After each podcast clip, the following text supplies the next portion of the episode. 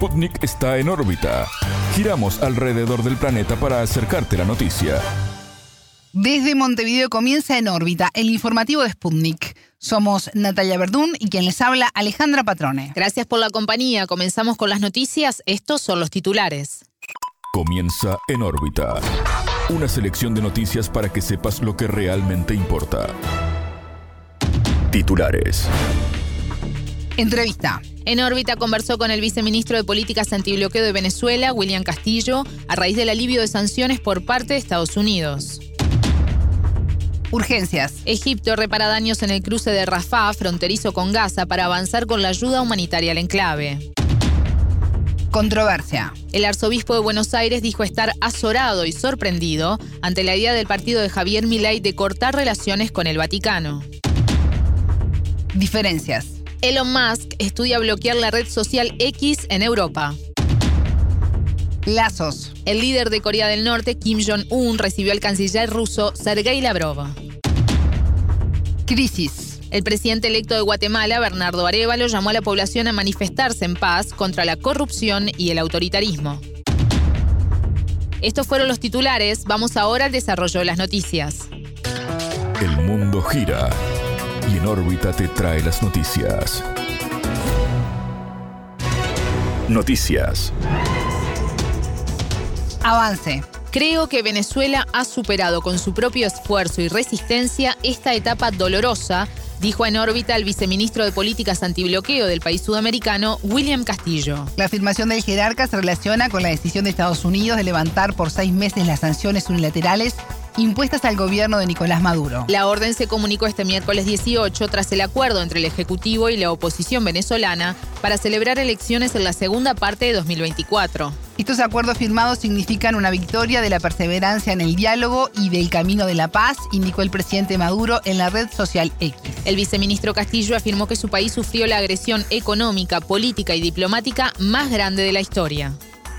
Venezuela sufrió la agresión económica, política y diplomática más grande de su historia. Una agresión que nos dañó profundamente, que ha dejado profundas heridas, pero con mucho esfuerzo, con gran valentía y coraje de nuestro pueblo, con resistencia y también con creatividad económica, hemos empezado a superar esta etapa triste y dolorosa y vamos a la normalización política, a elecciones que hemos firmado el reconocimiento de todos los actores políticos del espectro político a reconocer, a comprometernos a reconocer los resultados electorales y por supuesto normalización política va a ayudar a la economía, normalización económica va a ayudar a la reconciliación y a la normalización política en Venezuela. Creo que Venezuela ha superado con su propio esfuerzo, con su propia resistencia, esta etapa dolorosa y trágica de nuestra historia. El jerarca repasó en qué consiste el levantamiento temporal de sanciones aplicadas por Washington debido a diferencias políticas con el gobierno venezolano. El mayor impacto eh, está en una de las medidas, son seis medidas que tomó Estados Unidos en las últimas 48 horas, que involucran parcialmente el levantamiento de restricciones a las operaciones económicas de Venezuela, particularmente en el sector de gas, petróleo y oro.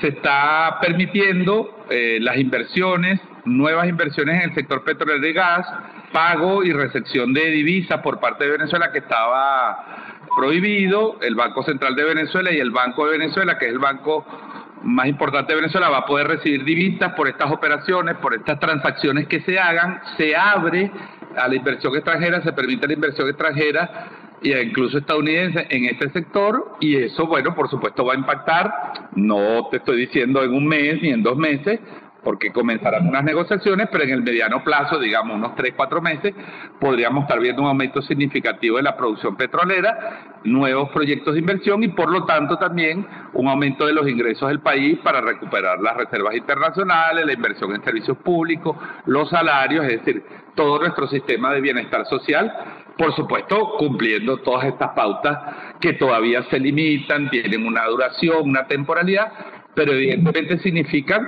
una ventana de oportunidades que son buenas noticias para el desarrollo económico y la recuperación de Venezuela.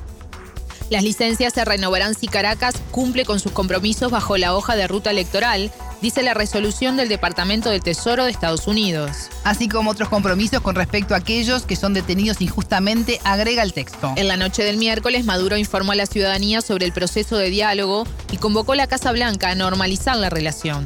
Pasemos la página, reconstruyamos una relación basada en el respeto, de cooperación por la paz de todo el hemisferio occidental, declaró el mandatario. El viceministro Castillo se refirió a este llamado. El presidente anoche en cadena nacional se dirigió al país, expresó su voluntad, su deseo y su disposición de iniciar una nueva etapa de relaciones diplomáticas, económicas y políticas con el gobierno de Estados Unidos. Venezuela se vio forzada a romper relaciones con Estados Unidos en enero del 2019, cuando Estados Unidos reconoció a un payaso, a un pelele, que lo había montado el mismo Estados Unidos en una operación llamado gobierno interino, y bueno, por supuesto, en respuesta a eso, Venezuela rompió relaciones. El presidente anoche le ratificó al gobierno de Estados Unidos su disposición de comenzar una nueva etapa sobre la base del reconocimiento mutuo y el respeto. Así que vamos a esperar la respuesta que se dé. Fue muy importante, si te digo, que en la firma de los acuerdos de México estuviera un alto representante del gobierno de Estados Unidos, como es el embajador de Estados Unidos en Colombia, el señor Palmieri. Eso es muy importante. Y la normalización económica que ya se viene dando por el lado del sector privado, ahora al recuperar las inversiones, el comercio exterior de petróleo, poder vender a nuestros vecinos latinoamericanos, también por supuesto va a inducir en una normalización de las relaciones del comercio exterior de Venezuela, complementando la recuperación que ya viene por el lado privado en la economía venezolana. Escuchábamos al viceministro de Políticas Antibloqueo de Venezuela, William Castillo. Urgencias. Egipto repara daños en el cruce de Rafah, fronterizo con la Franja de Gaza, para avanzar con la ayuda humanitaria al enclave. En los últimos días, carreteras y accesos fueron afectados por bombardeos por parte de Israel el CAR informó de cuatro empleados heridos por las agresiones. Cientos de camiones procedentes de la ONU y de varios países esperan en esa única apertura de Gaza no controlada por Israel. Esta ayuda en su mayoría llega al aeropuerto de Al-Arish, capital de la provincia egipcia del norte de Sinaí, a unos 40 kilómetros de Rafah. Rusia envió un avión con 27 toneladas con productos como harina, azúcar, arroz y pasta, entre otros. Estados Unidos y Egipto acordaron una operación sostenible para la entrada de este auxilio en la franja de Gaza. El enclave está bajo asedio de Israel al cumplirse 13 días de la guerra entre el país judío y el movimiento palestino Hamas. La Organización Mundial de la Salud advirtió sobre una catástrofe humanitaria en Gaza, donde habitan 2,4 millones de personas en un radio de 360 kilómetros. El sábado 7 de octubre, la milicia palestina lanzó miles de misiles desde Gaza y realizó una incursión armada en las zonas fronterizas del sur de Israel. El primer ministro israelí, Benjamín Netanyahu, declaró que el país está en guerra con Hamas. El ejército israelí movilizó a 300.000 reservistas, lanzó varias oleadas de ataques aéreos sobre Gaza y prepara una ofensiva terrestre. Israel comunicó de 1.400 muertos y de al menos 206 rehenes tomados por Hamas consecuencia de un ataque del sábado 7. El ministro de Salud palestino informó de más de 3.785 muertos y 12.500 heridos debido a la ofensiva de Israel. Previa. El arzobispo de Buenos Aires dijo estar azorado y sorprendido ante la idea de un referente del partido de Javier Milei de cortar relaciones con el Vaticano. Como argentino me asusta que en nombre de la libertad podamos aplaudir, romper relaciones, quebrar vínculos, dejar de tender puentes afirmó el cura José Ignacio García Cuerva. En el cierre de campaña de la Libertad Avanza, la noche del miércoles 18, el economista Alberto Venegas Lynch propuso romper el vínculo con el Vaticano mientras Francisco sea papa. La figura del sumo pontífice está presente de manera reiterada en la campaña electoral de su país hacia las presidenciales del domingo 22. Esto porque el presidenciable Javier Milei, el más votado en las primarias, dijo en una entrevista que Francisco avala el robo y es afín con los comunistas asesinos. En diálogo con Sputnik, el analista Gonzalo Fiore opinó que algunas propuestas, en especial del Partido Libertario, no parecen reales. Esto abona la desinformación y confusión de lo que representa cada candidato, afirmó claramente y por lo que se viene viendo, como bien decís, en redes sociales, incluso en entrevistas que se hacen a gente en la calle, eh, hay ahí también como cierta confusión respecto de lo que representa cada candidato, pero que también producto de eh, hay una distorsión que se ha dado en la acción propositiva de los candidatos, creo producto también de la irrupción de eh, propuestas como la del candidato libertario Javier Milei, precisamente, que tienen que ver con eh, propuestas que no terminan de, eh, por momentos, de eh, parecer eh, reales, ¿no? Cuando Milei habla de la importación de armas, cuando habla de la cuestión de órganos, etcétera, etcétera, que, eh, bueno, mucha gente cuando, cuando se le dice, pero tal candidato está proponiendo esto, dicen, no, puede ser, ¿no? Porque quizás como que no, no terminen de creer que, efectivamente son propuestas. Eso sucede mucho también. Hay quizás una desinformación y falta de comunicación respecto de cuestiones que han pasado en los últimos años en Argentina. Por ejemplo, hay un sector de la población que cree que la deuda con el Fondo Monetario Internacional lo tomó el gobierno de Alberto Fernández y no el de Mauricio Macri, como efectivamente fue, ¿no? Eh, entonces, eh, hay, hay varios factores creo que tienen que ver con poco desinformación, quizás malintencionada de medios de comunicación, también de, trolls en redes sociales, y otro poco también o, ignorancia, desidia o falta de interés de, un sector de la población. Según Fiore, quienes votan a mi ley no necesariamente apoyan sus ideas en totalidad. Hay que diferenciar entre quienes son todos los votantes de mi ley y quienes son los libertarios ideológicos. Yo creo que hay, un porcentaje de los votantes de ley que no necesariamente comulgan con sus ideas ideológicamente, no es que de repente el 30% de los argentinos se volvieron varios libertarios o anarcocapitalistas, sino que eh, de alguna manera fue el vehículo para el enojo, porque era algo distinto, porque era algo diferente, eh, por, la bronca que hay contra cierto estatuto de la política, etcétera, etcétera. Creo que en ese sentido hay un voto ahí que no es ideológico, pero, y ese es el voto que quizás sí, cuando se le pregunta a la gente, ¿está a favor de la educación pública y gratuita? Te dice que sí, está a favor de la salud pública, te dice que sí, está a favor de la libre portación de armas, te dice que no, eh, está a favor del compraventa de órganos, te dice que no, etcétera, etcétera, ¿no? Ese sector eh, creo que lo ha acompañado en las pasos, hay que ver si, si, repite ahora en las generales, pero no es un voto ideológico duro. En cambio, ese pues sí tiene otro porcentaje, habría que ver cuál es, creo que es bastante menor, que sí, es un voto más, más duro y ese sector no, no, no, no comula con expresiones progresistas, más bien todo, todo lo contrario. De cara a los comicios se realizaron dos debates televisados en la primera semana de octubre, donde participaron todos los presidenciables. Quienes encabezan las encuestas son Javier Milei y el oficialista Sergio Massa, y la tercera en intención de votos es Patricia Bullrich de Juntos por el Cambio. También estuvieron presentes la dirigente del Frente de Izquierda, Miriam Breckman, y el candidato de Hacemos por Nuestro País, Juan Schiaretti, últimos en los sondeos. De acuerdo con el entrevistado, no todos los aspirantes brindaron información clara sobre sus propuestas de gestión. Por un lado, eh, Sergio Massa sí eh, estuvo bastante propositivo en el debate y mostró, propuestas claras y concretas respecto de lo que piensa hacer, pero por otro lado, otros candidatos no tanto, hubo más, eh, si se quiere, chicanas, más ataques o, agresiones entre ellos y no tanto propuestas concretas de lo que se quiere hacer en caso de llegar al gobierno. Entonces, eso también eh, contribuye un poco a la confusión. Creo que se juegan más cuestiones, si se quiere, de sensibilidades eh, identitarias que eh, ideológicas o de propuestas, porque hay mucha, mucha confusión en ese sentido. Escuchábamos al analista político argentino Gonzalo Fiore. Diferencias. Elon Musk estudia bloquear la red social X en Europa.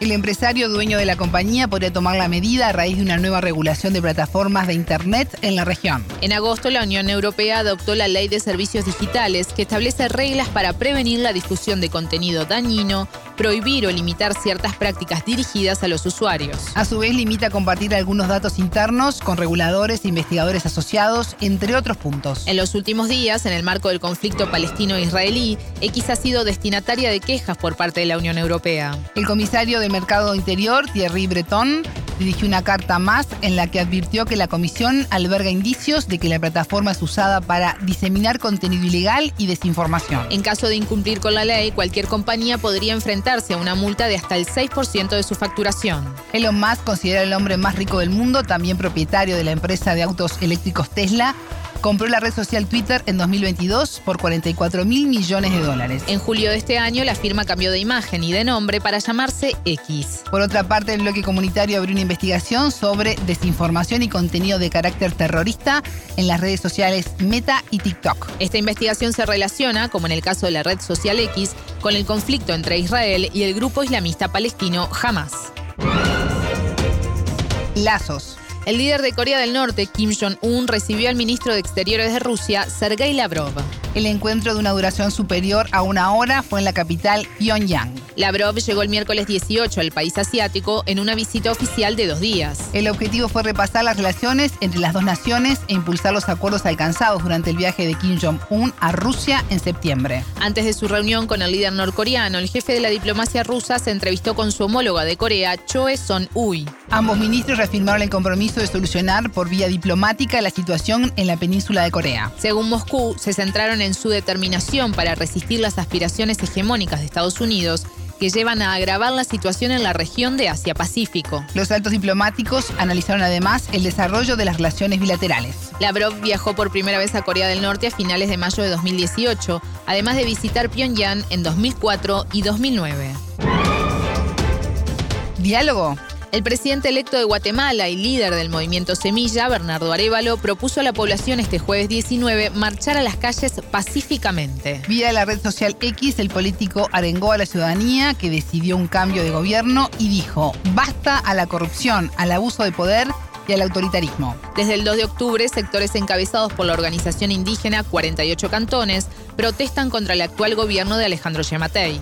Se realizaron marchas, bloqueos de carreteras y de calles para exigir la renuncia de la fiscal general Consuelo Porras y de otros funcionarios. Asimismo, el Ministerio Público allanó en varias ocasiones las instalaciones del Tribunal Supremo Electoral. Su argumento es su investigación a denuncias de irregularidades en el proceso electoral, en particular en contra del movimiento Semilla. Algunos sectores vinculan esas acciones con un supuesto plan para que Arevalo no asuma el poder el 14 de enero. El político llamó a actores de diversos sectores del país centroamericano al diálogo con el fin de sortear la crisis política Como presidente electo convoco a todos los actores políticos, económicos y sociales del país comprometidos en la defensa de la democracia a que de manera proactiva y unidos como pueblo encontremos mediante el diálogo una salida a la crisis institucional que la ilegalidad y la ilegitimidad de las acciones de Consuelo Porras han causado. Sabemos que dentro de las protestas pacíficas se han dado situaciones de bloqueo a la movilidad que han causado molestias y descontento en algunos sectores de la población. Por otra parte, la negativa gubernamental a atender las legítimas demandas de la ciudadanía para defender la democracia han despertado la indignación que ha alimentado protestas eminentemente pacíficas, que han sabido rechazar las provocaciones a la violencia de infiltrados y de grupos criminales. Arevalo acusó a Yamate y a la fiscal Porras de falta de voluntad para solucionar el conflicto. Como presidente electo, Bernardo Arevalo y vicepresidenta electa Karin Herrera, condenamos enérgicamente la orden de usar la fuerza en contra de las manifestaciones pacíficas emitida por la Corte de Constitucionalidad. Dicha orden se da en un momento en el que se desarrollan diversos procesos de diálogo que buscan dar salidas a la crisis, uno de los cuales ha sido convocado precisamente por el presidente Alejandro Yamatei y cuenta con la mediación de la Organización de Estados Americanos. Estos son procesos en curso. El uso de la fuerza en contra una de las partes en un diálogo durante un proceso de diálogo en curso es absolutamente inaceptable. Es evidente la falta de voluntad por parte del presidente Yamatei y de Consuelo Porras para buscar una solución pacífica a la crisis. El desalojo que ordena la Corte de Constitucionalidad cuyo único resultado será elevar la conflictividad, reduce las rutas pacíficas para encontrar soluciones que garanticen la unidad y la estabilidad. El mandatario llamó a la Corte de Constitucionalidad a asumir una responsabilidad histórica en respeto de los derechos de manifestación de la ciudadanía. Exigimos a la Corte de Constitucionalidad asumir su responsabilidad histórica en defensa de los derechos consagrados en la Constitución Política de la República que prescribe un régimen republicano y democrático cuya supervivencia es incompatible con la restricción y la represión de los derechos de libre emisión del pensamiento y de reunión y de manifestación. Como presidente solicito a la Procuraduría de los Derechos Humanos que asegure la integridad física de los manifestantes. Al nuevo ministro de Gobernación le recuerdo que usted es el principal responsable de mantener el orden público y que sus actuaciones u omisiones serán juzgadas por la historia. La violencia no es un instrumento adecuado ni justo para la resolución de conflictos políticos, que siempre deben ser abordados a través del diálogo y la conciliación. Escuchamos al presidente electo de Guatemala, Bernardo Arevalo. Con lupa, una mirada a la vida social y política de la región.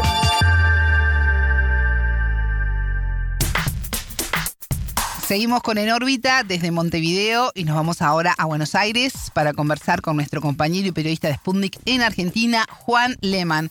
Juan, qué gusto recibirte. ¿Cómo estás? Muy buenas tardes, Ale. El gusto es mío. La verdad es que estoy como cualquier periodista en la víspera de unas elecciones que se auguran bastante reñidas, inciertas.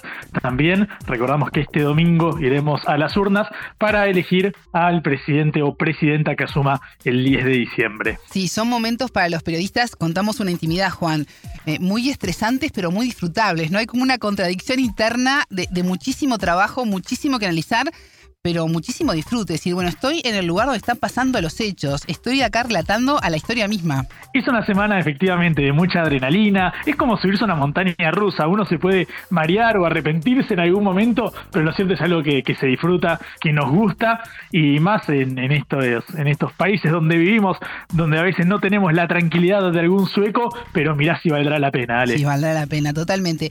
Ya no queda nada, casi nada para estas elecciones del domingo 22 de octubre en tu país Argentina. Estuviste en cierre de campaña de Sergio Massa y de Javier Milei. Bueno, contanos un poquito qué, viste allí. Efectivamente, eh, recordamos que ya las tres fuerzas mayoritarias, las que están eh, compitiendo en términos concretos, reales, para las elecciones, son cinco las fuerzas que superaron las primarias, que sacaron más del 1,5% de los votos, pero lo cierto es que, claro, Juntos por el Cambio, con Patricia Burrich a la cabeza, Sergio Massa de Unión por la Patria y Javier Milei de la Libertad Avanza, son quienes realmente están en carrera para o ganar en primera vuelta o llegar al balotaje eh, que se disputará en noviembre. Eh, efectivamente, el lunes fue el cierre de campaña de Patricia Burrich de Juntos por el Cambio, lo hizo en la ciudad de Buenos Aires. El día martes fue el de Sergio Massa, lo hizo en la ciudad de Avellaneda, en el municipio de la provincia de Buenos Aires, uno de los bastiones del eh, peronismo. Y ayer, eh, miércoles, fue el cierre de campaña de Javier Milei en el Movistar Arena, acá en la ciudad de Buenos Aires, con más de, de 15.000 personas. Mirad, voy en orden según lo que me preguntaste. El cierre de eh, Sergio Massa sorprendió, al menos a mí me llamó la atención, por el hecho de que se vislumbró claramente cuál sería la línea de este peronismo que está empezando a moldearse de cara al 10 de diciembre. Los oradores fueron más allá del intendente eh, que, los recibió, que fue Jorge Ferraresi, el intendente de Avellaneda. Los oradores centrales fueron Axel Kisilov, el gobernador de la provincia de Buenos Aires, quien fuera antes ministro de Economía del segundo gobierno de Cristina Fernández eh, de Kirchner, y el propio Sergio Massa. Es decir, no estaba ni el presidente Alberto Fernández ni la vicepresidenta Cristina Fernández eh, de Kirchner. Es cierto, Alberto Fernández puede excusarse con que estaba eh, en gira, eh, de gira eh, en China, desde donde anunció la ampliación del swap con el gigante asiático, pero lo cierto es que no fue de la partida y lo mismo la vicepresidenta. Los dos habían anunciado que no participarían de la contienda electoral y por eso ahí emergió Sergio Massa como candidato. En este marco me parece que se inscribe el discurso de ampliar el espacio, convocar a dirigentes de otras fuerzas, centralmente de Juntos por el cambio para intentar conformar lo que Sergio Massa denomina un gobierno de unidad, eh, para intentar, bueno, perfilarse como favorito para ingresar a un balotage contra Javier Milei, que recordamos, según todas las encuestas, por más que ahora no se pueden eh, publicar nuevas, lo eh, tienen como el favorito, al menos para entrar al balotaje o para ganar incluso en primera vuelta. Ese fue el tono eh, del discurso de Sergio Massa con por supuesto, una multitud que se hizo presente ahí en el estadio del Club de Fútbol Arsenal de Sarandí. En el caso de Javier Milei, que fue eh, anoche, eh, la línea fue eh, bastante diferente. Él siguió con su discurso anticasta política, como lo denomina él, para terminar con esta política de corruptos que viene gobernando al país. Bueno, lo hizo levantando todas las banderas que ha, que ha ido izando el espacio libertario con esa misma línea confrontativa. Es cierto que había muchísimos jóvenes, sobre todo, sobre todo varones, que también es el dato sociológico interesante de este fenómeno Milei. Así que así fue el aire que se respiró anoche, más con una sensación de triunfalismo, digamos, en base, por supuesto, al resultado favorable que tuvo en las primarias eh, de agosto, donde, bueno, quedó posicionado primero, es cierto, por escasa distancia del resto de candidatos, pero quedó al fin primero en, la tabla de posiciones, algo que no vino, no vio venir ninguna encuesta. Y bueno, a partir de esa sorpresa es que Milei se malentó y ayer fue un discurso centrado en que va a ser el próximo presidente y ese fue el aire de triunfo que se respiró en la libertad de avanza. Bueno, las encuestas están marcando este posible balotaje entre Sergio Massa y Javier Milei. En este caso habrá una segunda vuelta el 19 de noviembre.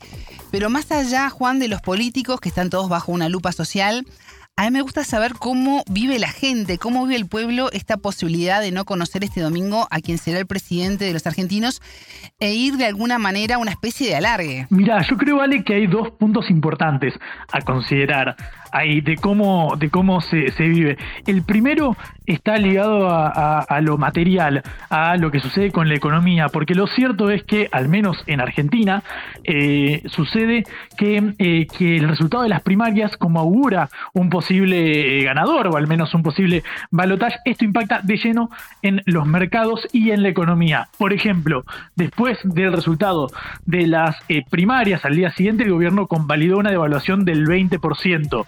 Pero esto no hizo que se acortara la diferencia entre el dólar oficial, que subió 20% justamente, y el dólar paralelo, el dólar blue, que se vende obviamente de manera informal, sino que el dólar blue también subió y eso repercutió en la inflación. Por eso tuvimos la inflación más alta en los últimos 30 años, tanto en, agosto como en eh, septiembre, ambas por encima del 12% mensual, con lo cual las elecciones eh, definitivamente impactaron en la cotidianeidad, así que es casi imposible no verse afectado por este, este marco, sobre todo de incertidumbre, porque así como las encuestas no vieron venir a Javier eh, Milei, bueno, los actores empezaron a acomodarse a este potencial nuevo escenario de un gobierno del libertario, del outsider que ingresó a la política hace apenas dos años y que, bueno, parece ser el favorito. Eso por un lado con respecto a cómo impacta en la cotidianidad, digamos, o cómo se vive este momento de incertidumbre.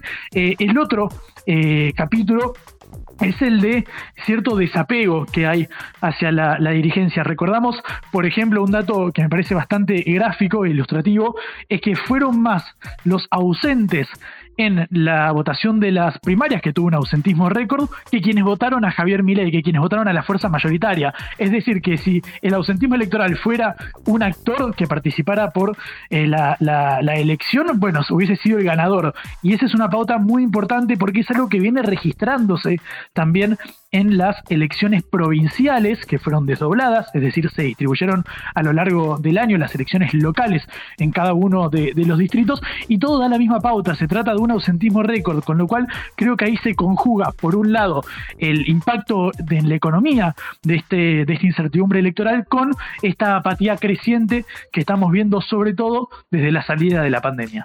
Juan, escuchaba hace unos días eh, una entrevista a la diputada Lilia Lemoine de la Libertad Avanza, quien aseguró que si es reelecta presentará un proyecto de ley para permitir renunciar a la paternidad, de que considera que no es justo que un hombre tenga que hacerse cargo económicamente de una criatura hasta los 18 años cuando no lo quiere tener. Eh, hay una conciencia de que además del presidente que se elige, eh, que es muy importante, también eh, se van a elegir los legisladores y el peso que tiene esto a la hora de crear o destituir o destruir leyes? Claro, efectivamente, Lilia, que es eh, candidata, como vos eh, marcabas, eh, a diputada de la Libertad Avanza, bueno, propuse, propuso este, este proyecto que rápidamente generó una cierta conmoción, digamos, por bueno, la posibilidad de brindarle a un, a un padre renunciar a la, a la, paternidad, de dejar abandonada a la, mujer, obviamente siempre hablando en el modelo de una pareja heterosexual, por supuesto.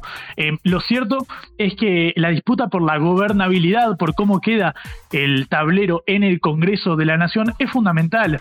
Eh, Milei, por ejemplo, no tiene gobernadores propios, él no presentó candidatos en las distintas provincias que eligieron a sus autoridades, con lo cual sería un presidente casi obligado a llegar a acuerdos. Y eso se refleja en eh, el Congreso. Por ejemplo, si los resultados de las primarias se repitieran y Milei lograra sacar el 29 o casi 30% de votos que tuvo en las, en las PASO, en las primarias abiertas, simultáneas y obligatorias, pasaría a tener 41 diputados y 8 senadores. Pero claro, en la Cámara de Diputados son 257 los eh, legisladores y él tendría 8 de 72 senadores, con lo cual estaría en una clara minoría y estaría forzado a alcanzar acuerdos porque más allá de este proyecto quizás más, más histriónico, resonante de, la renuncia a la paternidad, están iniciativas ligadas a la dolarización o, u otras medidas eh, de fondo que bueno, necesitan un consenso en el Congreso y esa es la gran incógnita. Obviamente esto es partiendo de la base de que se repitieran los eh, resultados de las primarias, pero aún si Milei no sacara 30, sino 40% eh, de los votos, no sumaría tantos escaños como para tener ese respaldo legislativo necesario para estas reformas eh, de fondo que son las que viene prometiendo desde que llegó al Congreso en 2021. Juan, eh, según los analistas, se viene un final de fotografía en Argentina. Eh, te despido por ahora, pero vamos a tener mucha tela para cortar en los próximos días, en las próximas semanas. Juan, buena cobertura el domingo. Muchas gracias, Ale. Estaremos ahí firmes eh, poniendo los resultados y obviamente hablamos cuando ustedes quieran, que estamos acá para seguir de cerca esto e ir informando en Sputnik. Era Juan Lehmann, periodista de Sputnik en Argentina. Hasta aquí en órbita. Pueden escucharnos todos los días en vivo a las 18 hora de México, 21 de Montevideo y a las 0 GMT por sputniknews.lat. En órbita.